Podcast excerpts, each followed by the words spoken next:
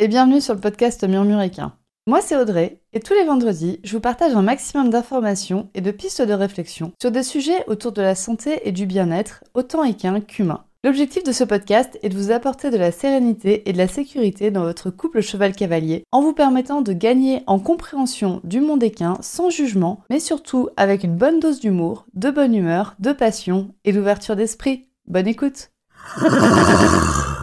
Bonjour à toutes et bienvenue dans ce nouvel épisode du podcast Murmuréquin. Cet épisode, c'est le premier d'une série de trois épisodes qui va être orienté autour des moyens d'apprentissage du cheval. Comment est-ce que le cheval apprend? Donc ici, vous êtes dans le premier épisode dans lequel je vais vous donner un peu un lexique, des définitions de comment ça marche, etc. Le deuxième épisode sera orienté sur l'éthique de ces moyens d'apprentissage. Et le troisième épisode sera orienté plus bah, comment est-ce qu'on fait concrètement quand on éduque un cheval pour utiliser ces moyens d'apprentissage? Et il y aura deux bonus à cette série. Le premier bonus, ce sera une discussion autour de l'autonomie du cheval, du consentement, de comment est-ce qu'on peut orienter nos pratiques pour respecter notre éthique et l'éthique du cheval tout en continuant en fait de monter à cheval. Et le deuxième bonus, ce sera sur mon expérience de praticienne en shiatsu c'est un épisode que vous m'avez demandé. Qu'est-ce que c'est pour moi, praticienne en shiatsu, un cheval bien éduqué? Et qu'est-ce qu'il me faut comme éducation du cheval pour pouvoir faire une bonne séance de shiatsu? Et donc, on va commencer tout de suite avec des définitions. Dans cet épisode, on va voir la base de la base, c'est-à-dire comment est-ce que le cheval apprend. Pour des facilités, je vais dire cheval hein, plutôt que individu. Mais sachez que tous les animaux apprennent de la même manière, que ce soit un cheval, un chien, un oiseau, un lézard ou un humain. Même des papillons ont été éduqués à revenir au rappel de leur soigneur, et je vous mets le lien en description de cet épisode. Vous allez voir, c'est une vidéo très sympa où ils rappellent les papillons qui reviennent dans l'enclos. Et forcément, il va m'arriver de faire des comparaisons entre le cheval et le chien, ou entre le cheval et l'humain. Je vais me servir en fait de ces comparaisons pour vous illustrer certaines choses qui, je trouve, sont des fois plus faciles à comprendre quand on parle d'un chien ou d'un humain. Mais je vais m'en tenir au cadre des moyens d'apprentissage sans verser dans l'anthropomorphisme, je vais rester dans ce cadre où tous les individus apprennent de la même manière.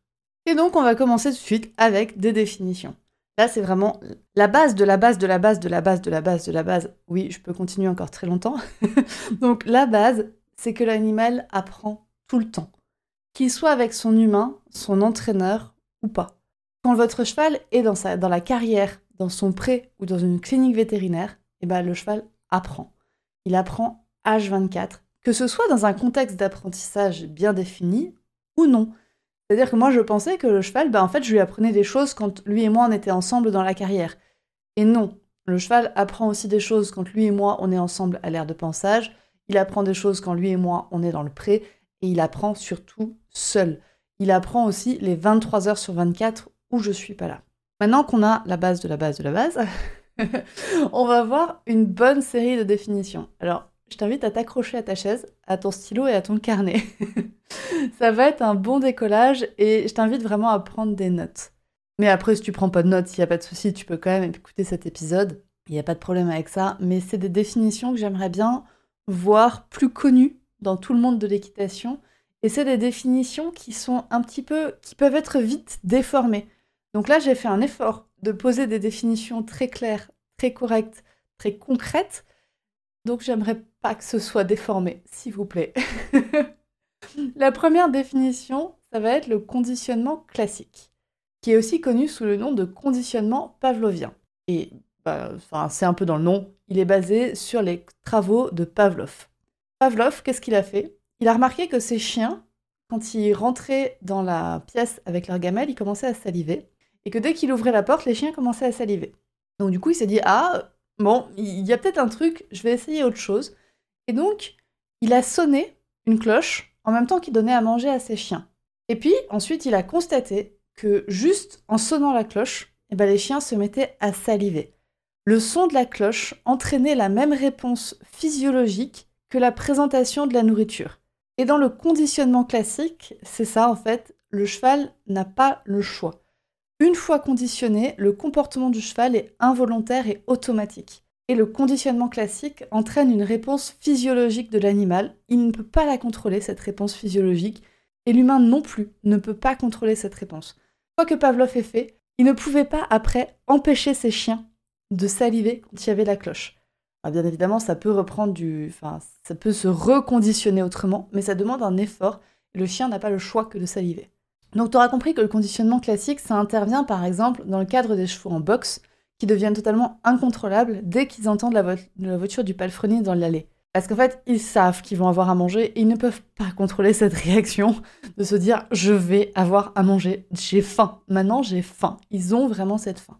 Mais il y a une autre réponse physiologique incontrôlable qui peut rentrer en jeu et c'est les émotions. C'est ce qu'on appelle la réponse émotionnelle conditionnée. Donc réponse émotionnelle conditionnée, c'est la deuxième définition que je veux te donner. Dans les mots du dictionnaire, une réponse émotionnelle conditionnée, c'est le résultat d'une substitution d'un stimulus qui naturellement provoque une réaction émotionnelle par un stimulus neutre. C'est-à-dire qu'à la base, on présente un stimulus neutre à l'animal, c'est typiquement la cloche de Pavlov ou le moteur du palefrenier, qui va associer ce bruit à une réaction émotionnelle. Je vais prendre un exemple humain, là, pour que ça te parle peut-être un petit peu mieux.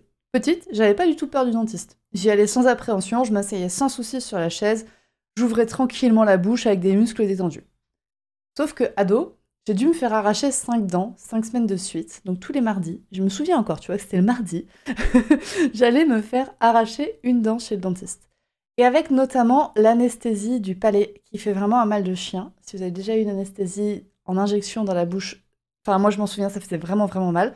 Peut-être que maintenant ils ont amélioré la technique d'anesthésie, mais j'avais vraiment mal. Le dentiste m'a provoqué de la douleur. Et mon corps a associé, du coup, allongé avec la lumière dans les yeux, ça va faire de la douleur. Donc dès que je vois une chaise de dentiste, et encore plus si je dois m'allonger dessus, mon corps automatiquement répond. Mes muscles se tendent, mon rythme cardiaque augmente, je parle plus sèchement. J'ai été conditionnée à ce que la chaise du dentiste provoque une réponse émotionnelle conditionnée de peur. Et un humain peut donc conditionner une réponse émotionnelle chez un cheval. L'exemple le plus parlant, à mon sens, c'est le stick dans l'équitation. Normalement, c'est neutre émotionnellement pour un cheval. C'est-à-dire qu'un cheval, la première fois qu'il voit un stick, bah ok, il, il se passe rien. Il n'y a aucune réaction émotionnelle avec un stick si c'est vraiment la première fois qu'il le voit. Cependant, en frappant le cheval avec le stick, l'humain peut conditionner une réponse émotionnelle négative. Et cette réponse, elle devient involontaire et automatique à chaque fois qu'on présente un stick au cheval.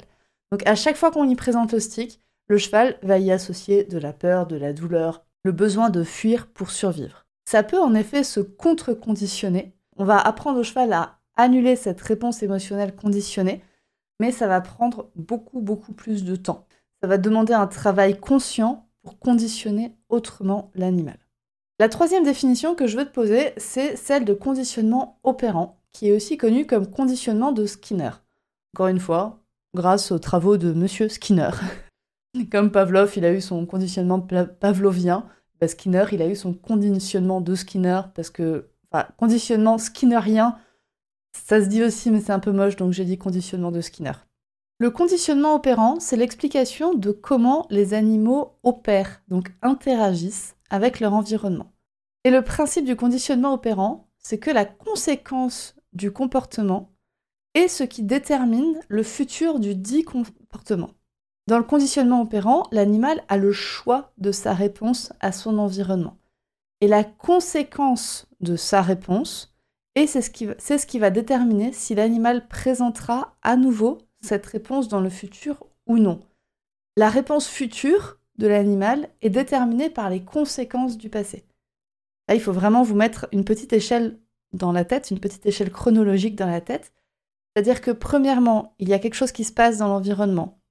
L'animal répond à ce stimulus, et après ce stimulus, il y a une conséquence de l'environnement. Et donc la prochaine fois que l'animal est confronté au stimulus, la réponse qu'il va donner la deuxième fois qu'il est confronté au stimulus va dépendre de la conséquence de la première fois où il y aura été présenté. Et après, quand on va présenter ce stimulus la quatorzième fois à l'animal, sa réponse va dépendre des 13 fois précédentes, des conséquences des 13 fois précédentes. Encore en d'autres mots, ce qui se passe après le comportement va déterminer si l'animal va refaire ce comportement dans le futur ou pas. Je tiens à noter à ce point-là que le conditionnement classique intervient en même temps que le conditionnement opérant. On ne peut pas supprimer ou ignorer le conditionnement classique. Jamais. Le conditionnement classique, il se passe tout le temps. Le conditionnement opérant aussi, mais le, conditionnement classique, il se passe vraiment tout le temps, tout le temps, tout le temps. Parce que l'animal apprend tout le temps. H24, il se passe du conditionnement classique. Et quand il se passe du conditionnement opérant, il y a forcément du conditionnement classique avec. La clé du conditionnement opérant, c'est donc que la conséquence influence le comportement en augmentant ou en diminuant sa fréquence et ou son intensité, l'intensité de ce comportement. Ce qui nous amène aux notions de renforcement, punition, positif et négatif. C'est donc les autres définitions que je vais vous donner. À ce stade, quand je parle punition ou renforcement, c'est vraiment neutre. On est vraiment du point de vue, je veux pas que votre conditionnement classique il rentre en jeu dans la notion de punition. Votre conditionnement classique, c'est ce qui vous fait dire Ah, punition, c'est pas bien, je vais avoir mal. Non, là, on est vraiment en termes d'apprentissage.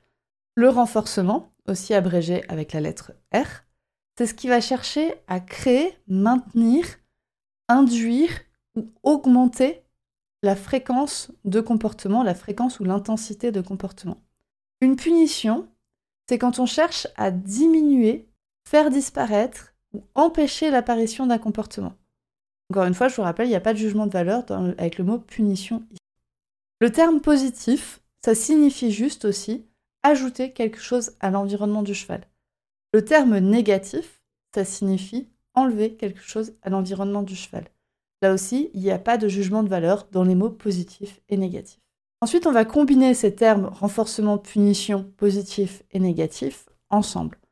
On a donc le renforcement positif. Le renforcement positif, c'est chercher à créer, maintenir ou amplifier l'intensité et ou la fréquence d'apparition d'un comportement en ajoutant quelque chose à l'environnement du cheval. Un exemple de renforcement positif, j'ajoute une friandise dès que mon cheval fait une jambette. Le cheval est donc plus enclin, pour le futur, à proposer à nouveau une jambette ou de monter plus haut sa jambe lors d'une jambette. On a ensuite le renforcement négatif, qui est donc de chercher à créer, maintenir ou amplifier l'intensité et ou la fréquence d'apparition d'un comportement en retirant quelque chose de l'environnement du cheval. Le négatif, c'est bien pour retirer quelque chose. Par exemple, je tire sur le licol de mon cheval pour le faire avancer. J'ajoute une pression sur la tête du cheval. Mais quand le cheval avance, la pression va s'enlever et c'est le fait d'enlever la pression qui va faire que mon cheval va proposer à nouveau d'avancer les prochaines fois qu'on tire sur licol. Il avancera pour rechercher la conséquence, entre guillemets, de la pression se retire de ma tête. On a ensuite la punition positive. La punition positive, c'est de chercher à diminuer, faire disparaître ou empêcher l'apparition et ou la fréquence d'un comportement en ajoutant quelque chose à l'environnement du cheval. Par exemple, mon cheval reste figé devant un passage étroit. J'ajoute un coup de stick pour le faire avancer. L'ajout du coup de stick va faire diminuer le taux d'apparition du comportement mon cheval s'arrête devant le passage étroit. La punition négative, c'est de chercher à diminuer, faire disparaître ou empêcher l'apparition ou la fréquence d'un comportement en enlevant quelque chose à l'environnement du cheval. Par exemple, mon cheval se jette sur le seau de nourriture. Quand le cheval fait ça, je retire le seau de nourriture et en retirant le seau, je diminue le taux d'apparition et ou l'intensité du comportement. Mon cheval se jette sur le seau. C'est également l'exercice de la politesse qu'on apprend en clicker training. Voici donc les quatre cadrans du conditionnement opérant. Renforcement positif, renforcement négatif, punition positive et punition négative. Il y a aussi quelque chose d'important à noter encore.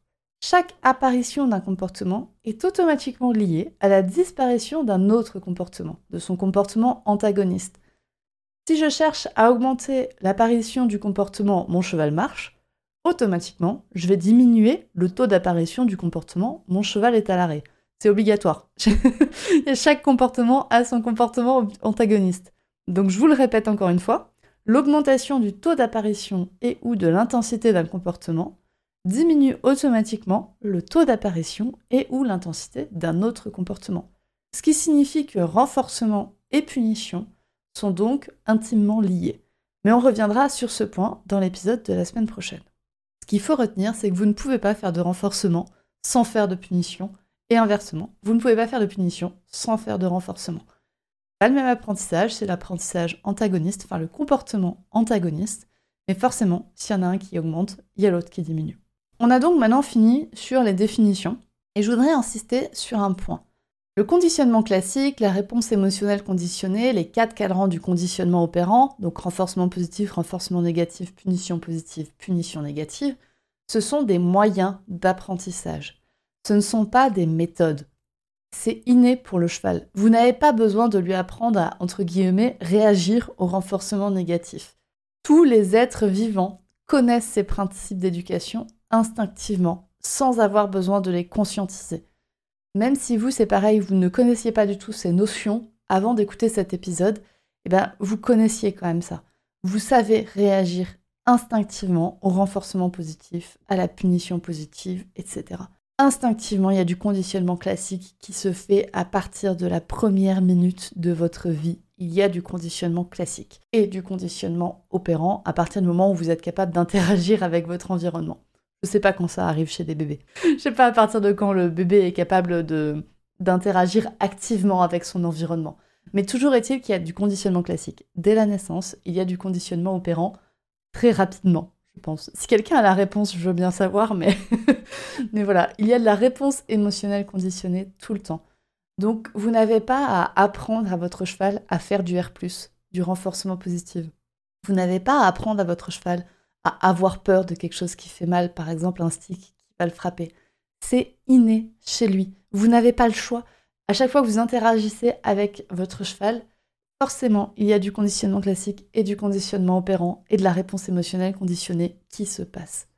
Ce qui nous amène donc au point suivant, c'est que c'est le cheval qui décide ce qui est renforçant ou non pour lui. Il n'a pas le choix en fait. quand je dis c'est le cheval qui décide, c'est juste pour vous dire ce n'est pas l'humain qui décide qui est renforçant pour le cheval ou pas, c'est le cheval instinctivement qui va savoir si c'est renforçant ou pas pour lui. Et encore une fois, sans avoir besoin de le conscientiser. Le cheval, il n'a pas besoin de se dire Ah, le, le stick m'a frappé. Est-ce que ça fait mal ou pas? Oui, ça fait mal. Bon, d'accord. Du coup, je vais être renforcé négativement ou puni positivement par le stick. D'accord, ouais, c'est bon, j'ai compris, je le note dans un petit coin de ma tête et à partir de maintenant, c'est comme ça. Non, ça se passe en une fraction de seconde. Le cheval, il le conscientise pas du tout. Et nous non plus, on le conditionne pas. On le conscientise pas. Excusez-moi, je commence à m'emmêler les, mots avec euh, les mots qui commencent par un C et avec euh, un R. Là, ça commence à être compliqué. Mais toujours est-il que c'est le cheval qui décide ce qui est renforçant ou non pour lui. Vous pouvez pas prétendre à un moment donné vous dire mon cheval n'a pas peur du stick. Non, vous pouvez pas le dire. Enfin, ça va être compliqué de le dire de dire non, non, le, mon cheval sait que le stick c'est juste l'extension de mon bras et que le stick ce n'est jamais de la punition positive, mon cheval le sait. Bah non, en fait, vous savez pas ce que le cheval y sait. vous savez pas ce que le corps du cheval a, a décidé de savoir ou pas. Mais ça, on y reviendra beaucoup, beaucoup plus dans l'épisode de la semaine prochaine. Mais ça, on y reviendra plus dans l'épisode de la semaine prochaine. Ce que je voudrais que vous reteniez pour aujourd'hui, c'est que le conditionnement classique, il se passe tout le temps. Le cheval apprend tout le temps. Le conditionnement classique se passe tout le temps et c'est une réponse physiologique, automatique, instinctive et irrépressible de l'animal. Il ne peut pas y échapper au conditionnement classique et donc notamment il ne peut pas échapper à la réponse émotionnelle conditionnée. Votre cheval apprend tout le temps. La deuxième définition, c'est conditionnement opérant. Donc là, c'est que les actions futures du cheval sont dictées par les conséquences passées qui ont suivi cette, euh, première action. Les définitions de renforcement positif, renforcement négatif, punition positive, punition négative. Pareil, ça c'est à retenir. Le renforcement c'est pour amplifier un comportement. La punition c'est pour diminuer un comportement. Le plus, le positif, c'est pour j'ajoute quelque chose à l'environnement. Et le négatif, c'est pour je retire quelque chose de l'environnement. Et je veux vraiment que vous reteniez que ce sont des moyens d'apprentissage et non des méthodes. Votre cheval connaît déjà tous les principes d'apprentissage. Vous n'avez pas besoin de lui apprendre. Et donc, c'est votre cheval qui décide ce qui est renforçant ou non. On arrive sur cette fin d'épisode. Ça, c'est vraiment ce que je veux que vous reteniez. Et je vous invite à rester avec moi quelques minutes de plus pour avoir ma petite euh, analyse des réseaux sociaux à ce sujet si vous en avez envie. Il y a quelque chose qui se passe dans notre tête quand, euh, quand on commence à apprendre ces principes d'apprentissage, conditionnement opérant, conditionnement classique, renforcement positif, renforcement négatif. Il y a quelque chose qui se passe dans notre tête et c'est ce qui s'appelle l'effet Dunning-Kruger. Cet effet, c'est-à-dire que quand on commence à apprendre quelque chose, on a l'impression d'être ultra intelligent. C'est-à-dire que notre, euh, au début de notre apprentissage, on, est, on a l'impression de tout savoir. Et donc on est sur ce qui s'appelle, entre guillemets, la montagne de la stupidité. C'est-à-dire qu'en fait on sait très très peu de choses, mais on a l'impression d'en savoir beaucoup. Et c'est exactement ce qui se passe avec ces notions de renforcement positif, renforcement négatif. Ça vous demande pas grand-chose pour les apprendre. Vous voyez, là, ça m'a demandé 20 minutes pour vous les expliquer. Et après, ça s'applique dans plein plein de cas. Ça s'utilise partout, partout, partout. Et donc, c'est ultra tentant de les utiliser tout le temps, tout le temps, tout le temps. Mais en vrai, après, ça c'est la théorie. Et après, il y a la pratique. Et justement, quand on continue l'apprentissage, l'effet du Ninkruner fait que, ben, au début, on, on est persuadé de tout, tout savoir. Et ensuite, à un moment donné, on est persuadé de ne plus rien savoir. Donc là, on descend de la montagne de la stupidité et on va dans la vallée de l'humilité. Et là, on a l'impression, on a plus de connaissances que ce qu'on avait, mais on a l'impression de rien savoir du tout. Et c'est ce que je voudrais vraiment vous amener à faire. si vous êtes déjà dans la, dans la vallée de l'humilité, c'est très très bien.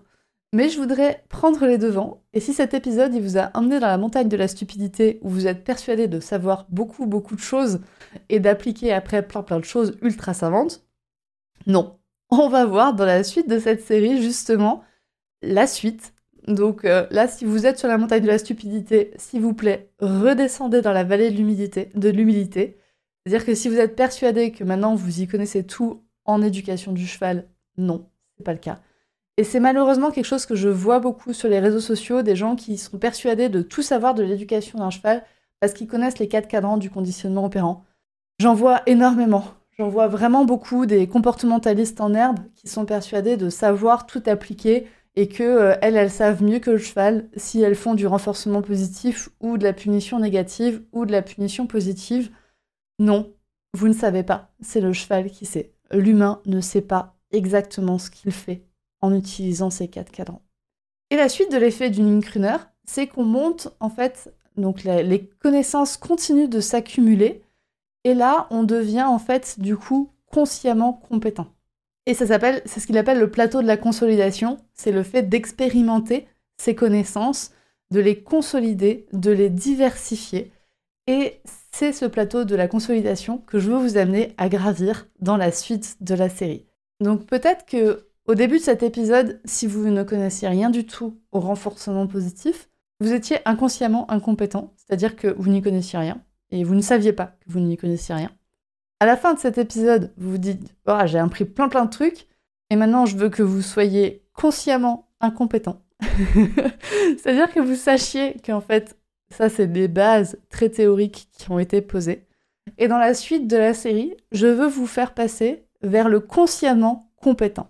C'est-à-dire que vous ayez des connaissances et que vous sachiez les connaissances que vous avez et que ces connaissances faites que vous deveniez compétent dans l'éducation de votre cheval, en fait, dans le fait de lui apprendre des choses. Et méfiez-vous de cet effet Dunning-Kruger sur les réseaux sociaux. On rencontre vraiment, vraiment plein, plein de gens qui sont sur la montagne de la stupidité. C'est-à-dire qui sont persuadés de connaître plein, plein de trucs, mais qui sont juste au début de leur apprentissage et qui sont donc euh, bah, inconsciemment incompétents encore, en fait. Qui ne savent pas vraiment ce qu'ils disent parce qu'ils connaissent la théorie et ils n'ont jamais éprouvé dans la pratique. Et donc, dans la suite de la série, on va voir comment s'attaquer à l'après. Et je vous donne donc rendez-vous la semaine prochaine pour le second épisode de cette série qui portera sur l'éthique de ces moyens d'apprentissage. Et justement, on va quitter un petit peu la théorie. On va rester encore dans la théorie, mais on va la quitter un petit peu pour commencer à se dire, ok, maintenant qu'est-ce que j'aimerais mettre en pratique? Et le troisième épisode de la série, ce sera comment est-ce qu'on met ces moyens d'apprentissage en pratique concrètement avec votre cheval? Je vous donne donc rendez-vous la semaine prochaine et je vous souhaite une bonne journée.